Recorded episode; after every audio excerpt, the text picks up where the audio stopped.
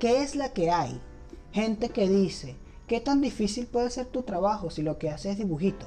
Hazlo tú, pues. Dibuja tú, a que no pasa ni un muñequito de palito.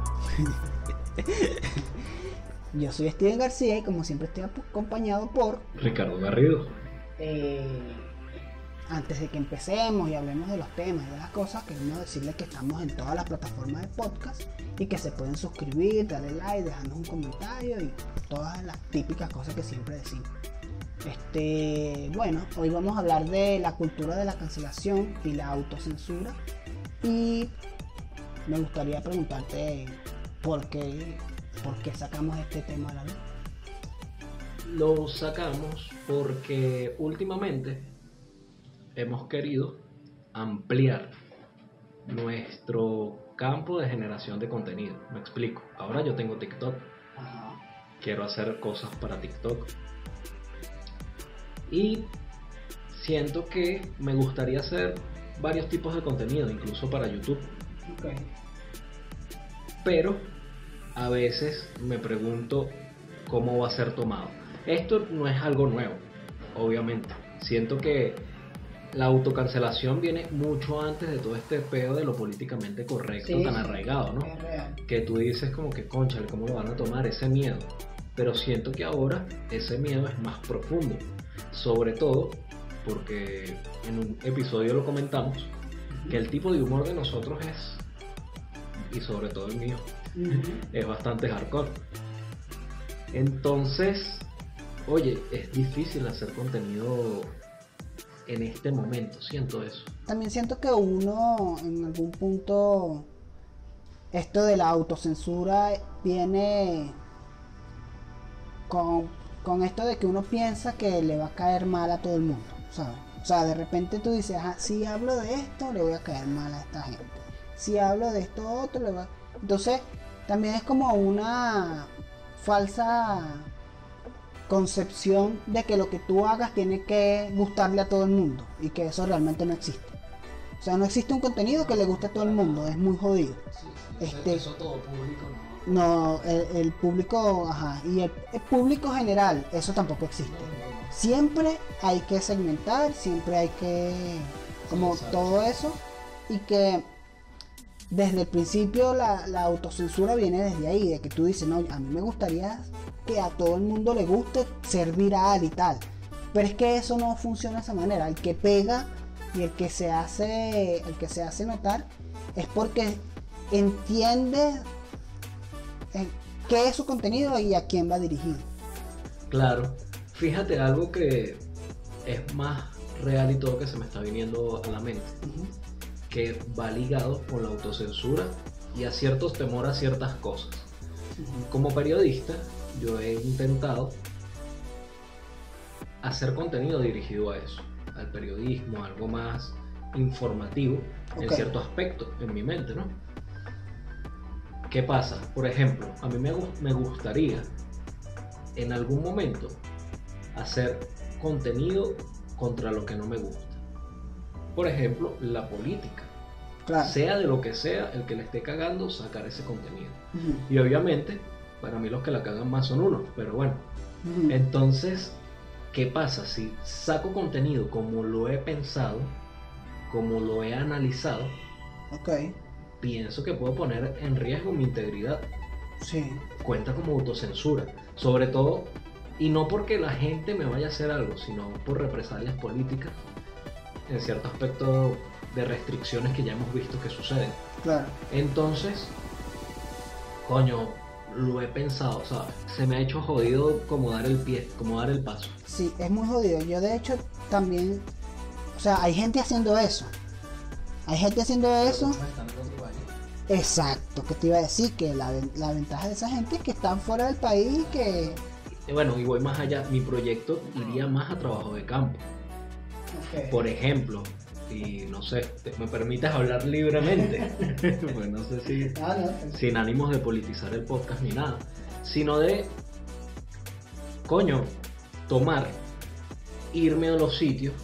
Por ejemplo, mi papá fue empleado público, ya se jubiló, y ahorita en diciembre le fueron a entregar unos perniles de mierda. y lo acompañé. Lo esperé afuera y me puse a analizar la situación. La gente molesta, el trato, todo el peo, la cola, Le dijeron que fueran a tarde a la gente desde las 2 de la tarde hasta las 10 de la noche. Un carajo amigo de mi papá le iban a dar la cola, no se la pudieron dar, de vaina se fue caminando hasta, hasta, su casa. Le abrieron la puerta del metro en Capitolio, que eso es una guillotina que tuvo que caminar toda esa mierda. O sea, la cantidad de ronchas por una mala organización, ¿sabes? Mierda. Y por una vaina que, y por una vaina que, o sea, no debería existir el hecho de que te den un pernil en un Precisamente, sitio, ¿sabes? Como, eso no debería existir. Claro. Exacto. Pero bueno, y para darle un kilo, así como yo.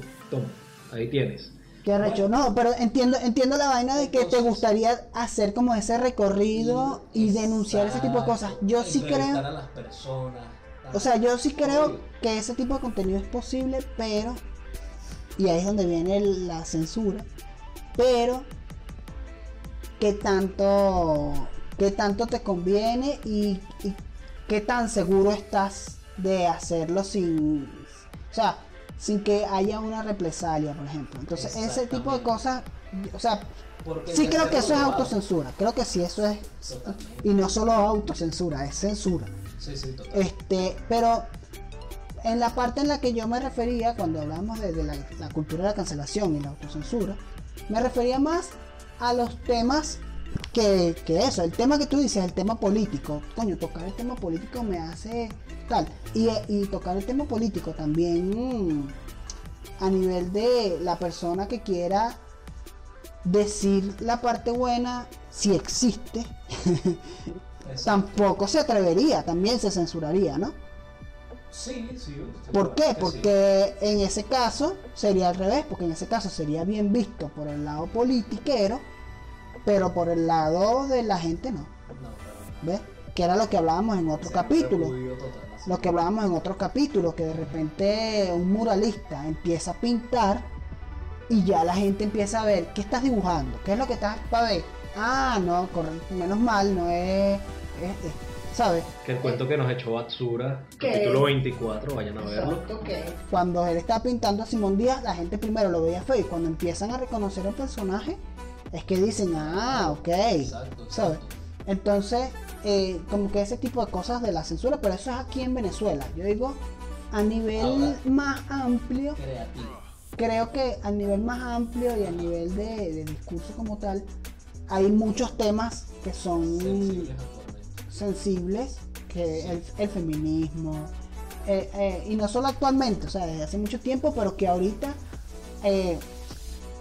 todo este pedo del internet y tal ha hecho que se, que se haga más Creo que no tanto el internet, sino el encierro, el ocio. Es lo que ha hecho que porque antes, antes de la cuarentena ya existía cultura de cancelación. Sí, es verdad, Entonces creo que hay temas específicos. El racismo, el, feminismo, machismo, sexismo. Eh, cuando hablas de alguna discapacidad, este, de alguna minoría, porque en realidad son las minorías. Está también este, todo esto del movimiento tú de, no sé, no me lo sé. Con el abecedario completo. Sí, en LGBTQ, hasta ahí me lo sé. Si agregaron más letras, lo siento. este, también está todo este pedo de, eh, bueno, eh, protección animal y todo. O sea, como que hay muchos temas en los que uno tiene que tener cuidado, religión, política, este deporte, marico, es que todo, todos los temas te llevan a un embudo en el que tienes que tener cuidado de lo que hagas. En algún momento en la vida, no sé si a ti te dijeron esto, eh, si quieres conservar amistades, no hables de política, ni de religión, ni de religión, ni deporte. A mí me, yo he escuchado esas tres por ahí. Y en verdad, antes había un fanatismo al deporte. Bueno, hay muchos que todavía quedan. No, es, que, el fanatismo al deporte todavía existe, simplemente que aquí ha bajado también por la situación del país. O sea, el béisbol sigue siendo y total, pero aquí ha bajado porque el béisbol profesional ya no está... Sí, es que aquí han muerto mucho, mucha cultura. digamos, deporte. No, es que, bueno. teatro. Eso, teatro. Eh, yo me acuerdo que yo fui a ver en una feria internacional del teatro unos brasileros, si más no me acuerdo, eh, Don Quijote de la Mancha. Hermano, qué obra tan arrecha, pero arrechísima. Los disfraces, el pedo, de repente salió un dragón volando en una obra en la calle, weón. Marico, yo, de carajito aluciné. Conciertos que habían aquí que. Hace dos años fui con Oscarina a ver el Cascanueces, que es como una obra tal. Y no, fue. El Cascanueces fue Los Miserables. Una de esas que son súper conocidas. Y Oscarina me dijo, no, es que se nota se nota que ha bajado. Por lo menos yo le comentaba a un pan que ahorita estaba diciendo, ¿no? Entre paréntesis, pero también entra en cierto aspecto en la cultura de cancelación, vamos a analizarlo a ver. Porque yo fui a eventos como el último de Soda Stereo, Chau Soda. Okay. Fue en 2007, si más no me equivoco. Fui a Korn en el Coca-Cola Rock Festival. Y habían conciertos alucinantes de gente que venía, iba a ir para Aerosmith antes de que se rompiera la pierna y nos canceló por eso. Pero hermano, eran pedos arrechos. Entonces, entraría como en cierto aspecto la cancelación. A este aspecto como Venezuela en su rollo de económico, político. nos están cancelando a eso. Ahorita no sé, se me vino eso a la mente. O sea, si hay, si hay obviamente hay una limitante en el sentido de que obviamente muchos artistas y muchos eventos dejaron de hacerse aquí. Exacto. ¿no? Y que apenas en 2019 fue que algunos artistas dijeron, bueno, ¿sabes? Al final de 2019 volvieron a haber eventos con artistas internacionales, este, en ese se hizo concierto que si Sech, que si López. Sí, vale. Entonces, estaba como volviendo a verse tal creo que lo que ha generado esa cancelación que tú dices, obviamente es la situación del país y la parte política, ¿no? ¿Por qué? Porque los artistas tampoco quieren verse ligados con algún movimiento político, ni de izquierda ni de derecha, porque eso le cancela las puertas afuera, ¿no? Exacto. Entonces dice, si, si me pongo muy abiertamente con un movimiento, me cierran las puertas este, este y este. Y si me voy por otro, me cierran las puertas y este. Entonces, sería cancelación tanto uno como sociedad como para, el, como para el artista también, porque hay artistas que dicen, no sé si sea cierto, no los conozco, que aman Venezuela y los eventos en Venezuela, que no lo dudo. Claro. Pero se sienten cancelados a hacer algo aquí precisamente. Sí, pero es que yo creo que creo que ese, esa forma de cancelación o ese es distinto, o sea, estamos hablando de otra cosa. Sí, exacto. Creo que... Un paréntesis muy grande. Sí, creo que estamos hablando de otra cosa porque ya va más allá. Eso. Va más allá, o sea, creo que eh, como que la que nos atañe a nosotros ahorita en esta conversación es a la hora de crear contenido para las redes sociales y a la hora de, crear contenido creativo. Lo que estábamos diciendo sobre el tema artístico, todo este pedo de los grandes artistas, con lo que nos atañe a nosotros, es decir, que la cancelación netamente es un factor externo, no necesariamente interno. Desarrollo. Otro contenido que me encantaría hacer es dar mi opinión con respecto a muchas cosas. Mi opinión es súper tajante, normalmente, y de verdad chocón. Yo soy bastante chocón. Y me gusta. Y la verdad es que a veces, más de yo decir, oye, ¿cómo les gustará? ¿No les gustará tal? Es, salgo con esto de una y el primer contenido que hago me lo irán a cancelar. Iré a quedar cancelado. Claro. Mira, ¿sabes qué? Eso de dar la opinión es lo que, lo que nosotros hacemos aquí. O sea, lo que estamos haciendo justo en este momento. Y nosotros, yo sé que tú, porque yo lo hago, nosotros filtramos mucho lo que decimos, ¿no? Sí. Este, bien, me parece bien que tengamos filtros, ¿no? Claro. Y también me parece bien de que tengamos nuestra propia ventana en la que podemos hablar casi que nosotros los filtros los puse yo. Entonces tenemos filtros, pero son unos filtros míos que si me da la gana me los paso por el forro, ¿no? Sí, claro. No, y porque también estamos conscientes del espacio. Ajá. Porque sabemos que es dirigido a, en Claro, pro a. claro, entonces, Claro, pero entonces nosotros tenemos un espacio donde podemos hablar un poco más abiertamente, en Cierto. donde también tenemos otro filtro, ¿no? Y, y que va como hacia otro lado. Pero lo, lo que yo quería decir es, eh, respecto a lo que tú dices de, de dar tu opinión y tal, yo creo que siempre y cuando tú logres hacerle entender a la gente que está viendo qué es tu opinión personal, que es, o sea, como que la gente te acepta más si conoce de dónde sale la opinión. O sea, ¿cómo de dónde sale? ¿Quién la dice? ¿no? exacto. ¿Quién la dice en qué sentido? Este, ¿de dónde vienes tú? O sea, si, si te conoces, si el público te conoce. O sea, pasa lo que le pasó a Arcángel hace poco. No, Arcángel se puso a decir, o sea, que el que no conozca esta historia, eh, Arcángel se puso a decir el Día de la Mujer que, que no quieren que las traten como damas, pero entonces van y publican el culo en Instagram y tal.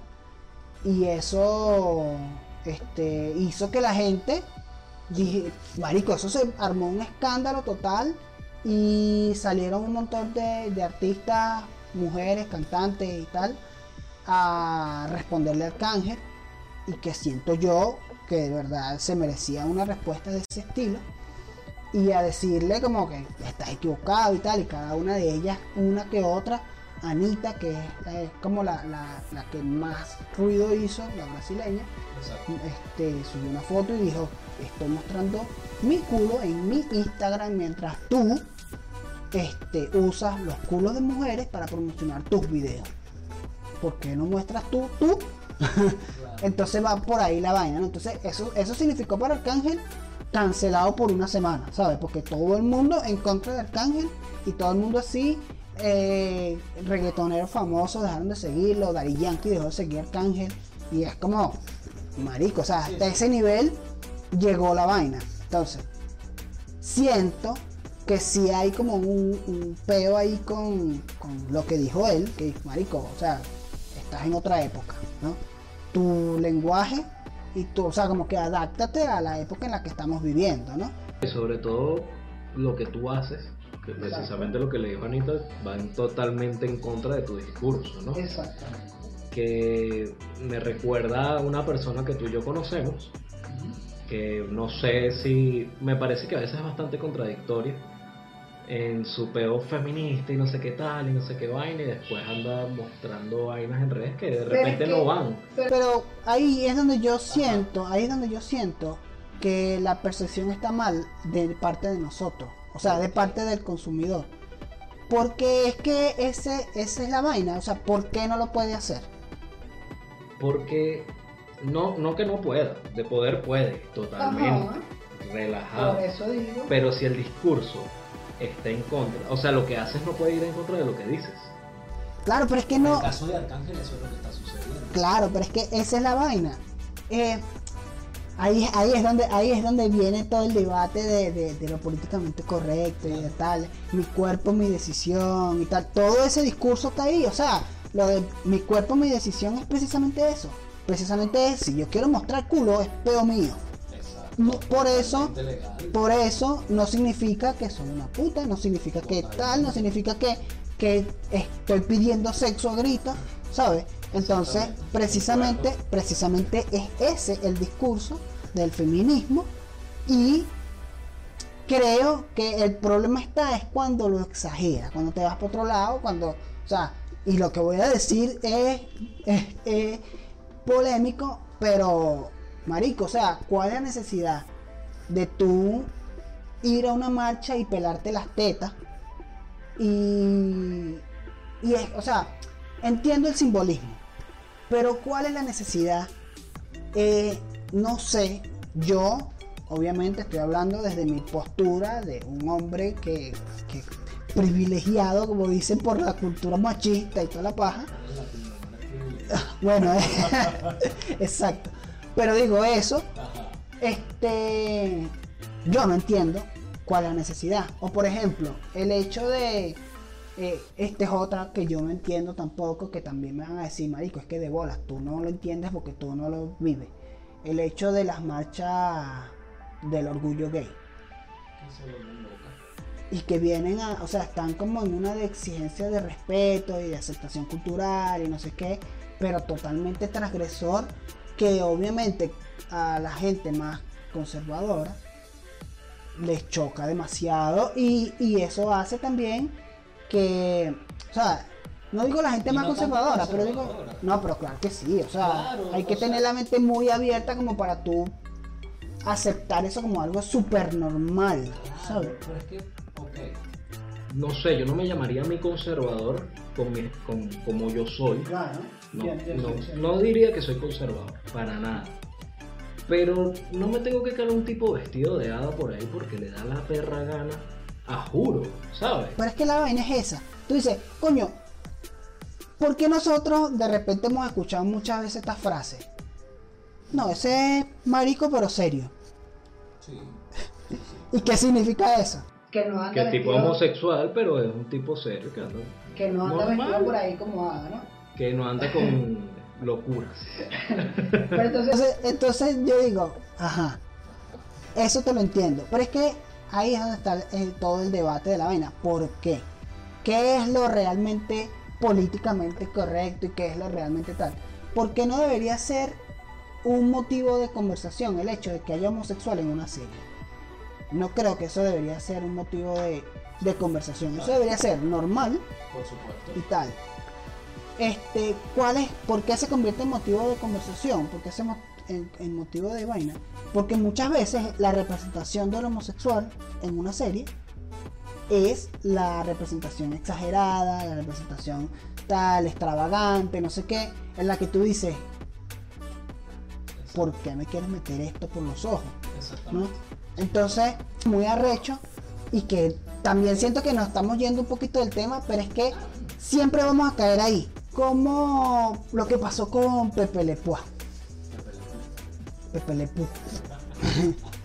Este, marico, es una vaina loca. O sea, es- es- me parece absurdo de parte y parte el que anda con que la vaina que tiene que cancelarlo porque sí, porque ah, ta, no sé qué, ese.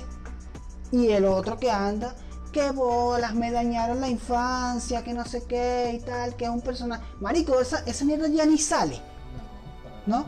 Que, no, que, o sea, Más bien, yo lo veo como, no sé si fue cancelado realmente porque la gente pidió que lo cancelaran o es un tema de marketing de Warner para volver a relanzar otros personajes.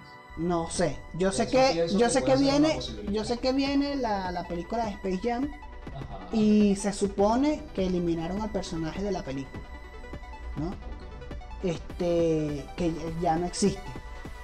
No sé. Me parece que lo que primero que la discusión no debería estar en un personaje de comiquita que murió hace, o sea, murió en el sentido de que hace un montón de años no se crea contenido de ese personaje. Claro. Este dicen, "No, que porque si cancelan a este no a Puka." Ay, ¿Cuándo fue la última vez que salió algo de Puka? claro. ¿No? Pero es más reciente que. Claro, sí, está bien, total, ¿no? Que si es Johnny Bravo, ¿cuándo fue la última vez que se hizo algo de Johnny Bravo? Entonces, sí, son personajes que existen en la cultura popular y son personajes de los que nosotros seguimos hablando. Pero, ¿cuál es la necesidad de cancelar un personaje que ya pasó en el tiempo, que se creó en otra época, que se creó bajo otros estándares de lo políticamente correcto? Eso es lo que es una ladilla. No, que tienen que bajar la película no sé cuál, ahorita no me acuerdo el nombre, Casablanca creo, o Ajá. Lo que el viento se llevó, que tienen que, tienen que bajar la de Netflix. Porque incita, no sé qué. Marico, esa película se hizo en otra época. Cancela lo que se está haciendo ahorita, que puede tocar algunos temas y que tú digas que no los está haciendo. Entonces, como que, Marico, estamos en otra época, En ¿sabes? cierto aspecto sí y en cierto aspecto no. Porque cancelar lo que a mí me caiga mal, de repente no sea necesariamente. O sea, por ejemplo, hay películas que antes fueron muy sensibles para las personas. Porque bueno, tocaban ciertas realidades y metafóricamente también las tocaban desde otros puntos. Sí, Entonces cancelar esas películas es de repente cancelar un mensaje que tenían. claro. O tomar un mensaje ahora de que esas películas existían. Y si yo quiero quejarme actualmente por algo, por lo menos no he visto la película del hoyo, pero supuestamente es una película bastante fuerte Sí. sobre una realidad actual. Entonces, si a mí me cae mal algo de esa película, debería cancelarla. Cuando No es una crítica, cuando es algo. Lo que yo no creo sé. es. Lo que yo creo es. Siento que el arte debería ser más libre. Sí, pero lo que yo creo es primero depende de a quién va dirigida la cosa. Segundo, de la masividad que tiene eh, ese producto, ese arte, ese tal. Y también el hecho de cómo repercute eso en, en tal. Por ejemplo, yo, Steven García, yo era totalmente eh, estaba totalmente en contra de que los carajitos vieran cárcel o infierno. Sí, totalmente. ¿ves? Y en esa época trabajábamos en un cyber Claro. y en esa época los carajitos iban a ese cyber a ver cárcel o infierno. Sí. Y marico, llegó un punto, o sea, y est- estamos hablando de hace 8 años más o menos, ¿no? Estamos hablando de que hace 8 años ya yo sentía que ese contenido era incorrecto para un carajito. No solo, no solo por el contenido y tal, sino por las frases que los carajitos hicieron de moda, Claro. por eh, la forma de interactuar, que si el lapicito, no sé qué, el malandreo y todo eso. Y marico, yo, yo, desde mi parte muy personal del sitio en el que yo tenía control, en el momento que yo estaba ahí, no podían ver eso. Sí, sí, totalmente. Yo lo hice Sí. y eso y eso. Entonces, ¿por cuál es la vaina? ¿Qué- o sea, ¿qué es lo que que exista Cancel Infierno? No es el problema. No era el problema, ¿no? El problema era el Que acceso tal. Que exista Bad Bunny no es el problema, marico. El problema es que venga la tipa y lo ponga en una fiesta carajito. Ese es el problema. Exactamente, el problema es educativo. Que cuando mi mamá me consiguió viendo South Park, no me dio una coñaza, no, nada. Siéntate ahí. Esto, esto, esto es por esto, esto, esto, esto, esto es para esto, esto está mal, esto no se repite. Velo. Pero cualquier duda, tal conmigo. Cualquier cosa. Pero como digo con mi abuela, como yo te digo con mi abuela, mi abuela fue un tipo de persona que ella fue capaz de, de- de hacerme entender a mí también eso mismo, de que, mira, esto es una burla a- y una crítica a la sociedad y tal, pero eso no quiere decir que... A mí me parece que el peo de la autocensura también, o sea, porque si tú y yo vivimos una autocensura en, en- en el momento de crear contenido y, y dar nuestra opinión, imagínate un humorista, o imagínate, no sé, un cualquiera que tenga mucho eh, exposición, mucha exposición pública, Claro. marico, todo lo que hacen, todo lo que dicen, ¿ves? Entonces, o sea, yo siento que también la cultura de la cancelación es un poco parte de la ignorancia, Sí. ¿no? Eh, porque, por ejemplo, cuando se trata de un comediante, ¿no? Cuando tú dices, coño, este, cuando tú no eres capaz de darte cuenta de que eso no significa su, su opinión. Cultura de cancelación, o sea, yo soy el primero que cuando de repente veo que maltratan a un animal y me parece que eso debe ser cancelado, o sea, o sea que en cierto modo eh, Es más, yo soy de los que piensa que muchas personas deberían ser fusilados. bueno, imagínate. Es que yo respeto todas estas luchas Ujú. de Igual, feminismo, eh, la homosexualidad por supuesto, el LGBTQ y no sé qué vaina. Todo este pedo yo lo respeto mucho. No lo digo. No, no, autocensura aquí automática. Este, respeto todo esto, totalmente es respetable. Pero siento que han desvirtuado su propia lucha actualmente. Siento que esas luchas que venían creciendo y de verdad tenían una razón, eh, por, lo, por lo menos. Yo soy negro y si me dices algo es porque soy negro. Si no me dejas pasar es porque soy negro. Por ejemplo, voy para una piscina. Mira, tú no puedes pasar con ese pantalón para acá. Ah, es porque soy negro. No, porque es que ese pantalón no es el adecuado. No, es porque soy negro y tú me estás jodiendo a mí. Claro, Marico, claro. no seas estúpido, no es el adecuado y ya. Entiendo. Cámbiate y vete. ¿Sabes? Entonces siento que se van a lo absurdo. A lo absurdo a quejarse de Claro. tonterías. Cuando la lucha puede ser más grande, más, Sí. pueden hacer cosas mucho más. Sí, de repente cuando en algún punto el feminismo de alguna manera sienta, dice que, o sea, como que todo lo que hay a su alrededor, que no es cómodo para una persona, en este caso mujer, es machismo, ¿no? En estos días vi un video donde decía una tipa, ¿no? Que el hecho de que el aire acondicionado estuviera a una temperatura específica era micromachismo.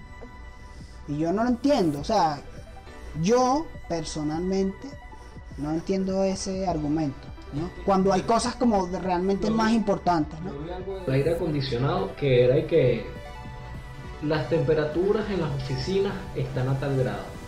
Y eso es machismo porque las mujeres aguantan menos fríos que los hombres. Porque los hombres son más aptos, entonces la tienen la temperatura indicada para el hombre. Por eso muchas mujeres pasan frío. Pero es baja. Marico, tú pones una canadiense al lado de un latino en aire acondicionado, de bolas que va a aguantar más frío la canadiense. O sea, es también Yo, o cuestión sea, que de... ahí, ahí es donde yo veo que Es se van a un extremo. Es una vaina que yo no entiendo, como esa discusión, ¿no? De repente no, que... Eh, eh, ¿Cómo es? La gente que come carne es machista y tal. Eh, porque como... ¡Pum! O sea, tiene, necesito una muy buena explicación para eso, ¿no? Claro. Y, y tal vez y tal vez la exi- tal vez existe pero la forma en que lo dijiste en tu red social no lo entendí y para mí eh, deberías estar apuntando hacia otros lados que son realmente más importantes Exactamente. ¿sabes? o sea hay machismo en otros lados mucho más visible y mucho más y ese no o sea no tiene que ver con que si come carne o no huevón ¿sabes? Ahí es donde yo, donde yo digo, coño, tal, por ejemplo, ¿no? Que, que como tú eres hombre, tienes pene, no puedes opinar en este caso. Entonces yo digo, coño, ¿cómo que no? O sea, si yo vivo en la misma sociedad que tú y... A mí también me arrecha que a las mujeres le pasen huevonadas, marico. entonces, Así como me arrecha que un animal le peguen, también me va a arrechar que una mujer le pegue, marico. Y me va a arrechar que una mujer la trate mal. Exactamente, entonces es que muy- es muy arrecho, marico. Es muy arrecho. Obviamente sí hay cosas que no entendemos porque no somos mujeres, porque nunca hemos vivido, porque yo nunca he salido a la calle pensando que me van a coger. nunca he salido a la calle con eso, o sea, que me van a robar, puede ser. Pero yo sé que más allá de eso no pasa, ¿no? Entonces, este... Una puñaladita. Pero esa es la vaina, que yo digo, coño, este, sí hay cosas que yo no entiendo, ¿no? Claro. Obviamente, porque no, no he vivido nunca en sus zapatos, está bien. Pero eso no quiere decir que yo no sienta empatía por una lucha en específico, bien sea eh, feminismo, bien sea la lucha de clase, bien sea lo que sea, ¿no?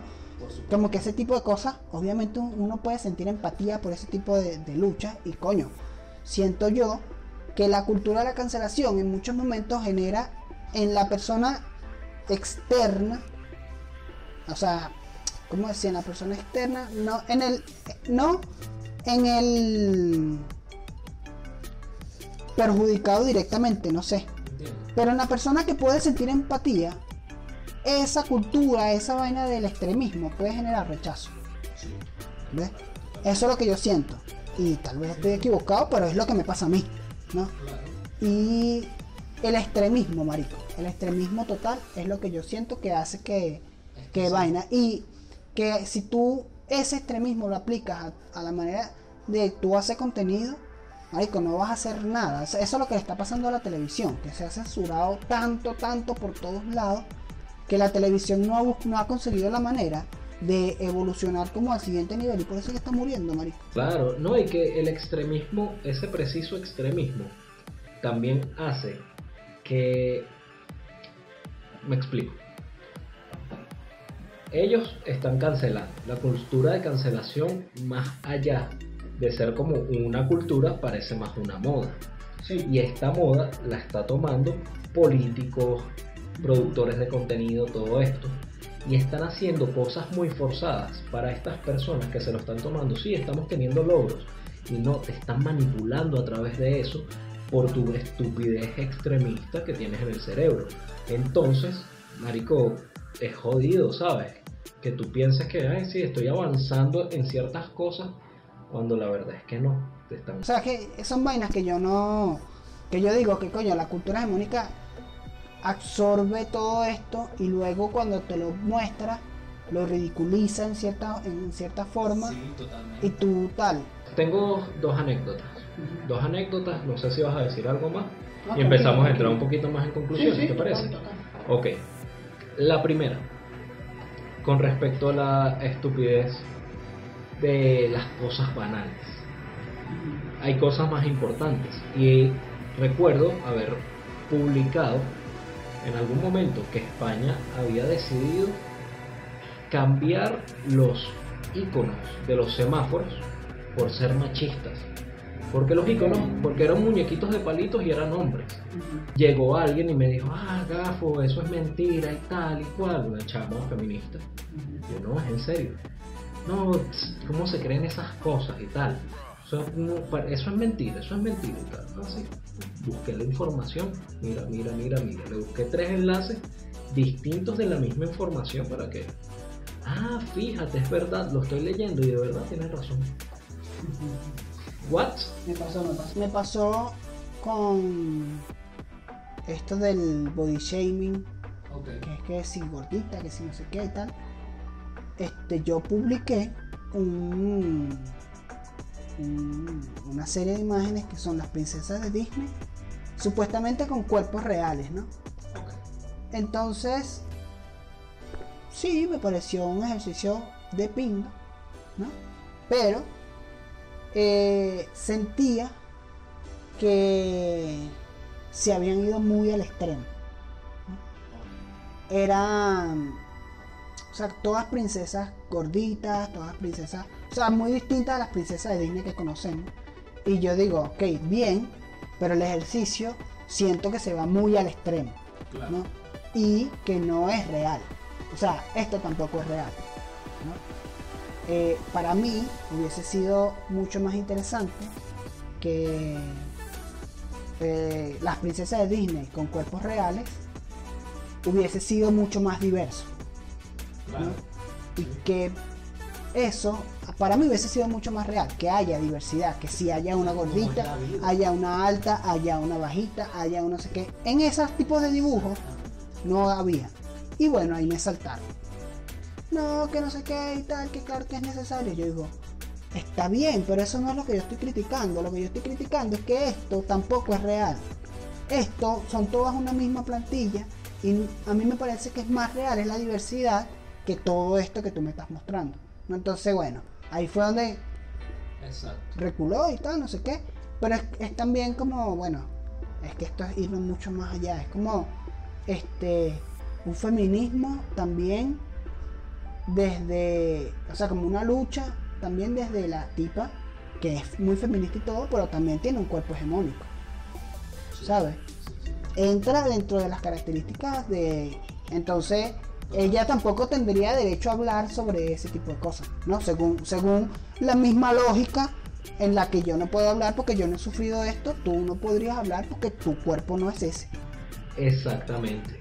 Y desde que conocemos a esta persona, si es la misma, que obviamente es la misma, de bolas es la misma. Marico, no es que haya tenido ese cuerpo en algún momento. O sea, ella siempre fue así, nunca. Por eso, entonces, tienes razón. En ese, en ese punto de vista, sí, no podría hablarlo porque realmente Bueno, pero entonces, en nada. conclusiones, la creación de contenido debería verse sujeta a la censura por la cultura de la cancelación. yo siento que no. No debería, para nada. Yo también pienso que Yo no. siento que uno podría ser libre de reírse de lo que a uno le dé la gana, de mostrar lo que uno quiera, no tanto como lo que a uno le dé la gana. Una conclusión aquí preguntando, ¿hay un límite? Sí. Sí, hay un límite. Claro. Claro.